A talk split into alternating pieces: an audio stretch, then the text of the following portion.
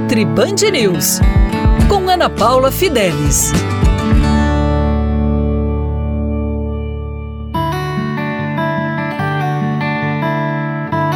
Olá!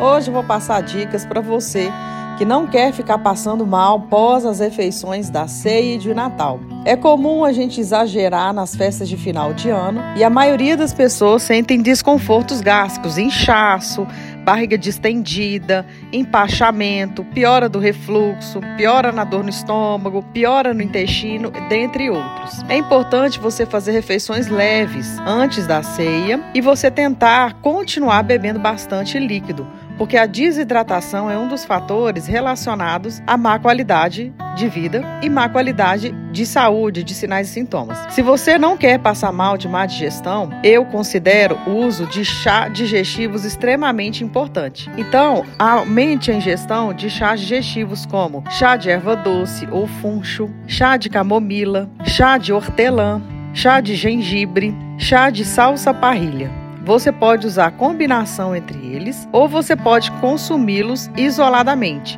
É importante nenhum chá seja adoçado, porque as propriedades do chá se mantêm se ele não for adoçado, nem com adoçante. Consuma em temperatura ambiente e evite você consumir chá muito gelado, porque por incrível que pareça, os chás gelados podem desfavorecer a digestão. Além disso, tente mastigar devagar as refeições porque mastigando rápido você vai piorar a sua digestão.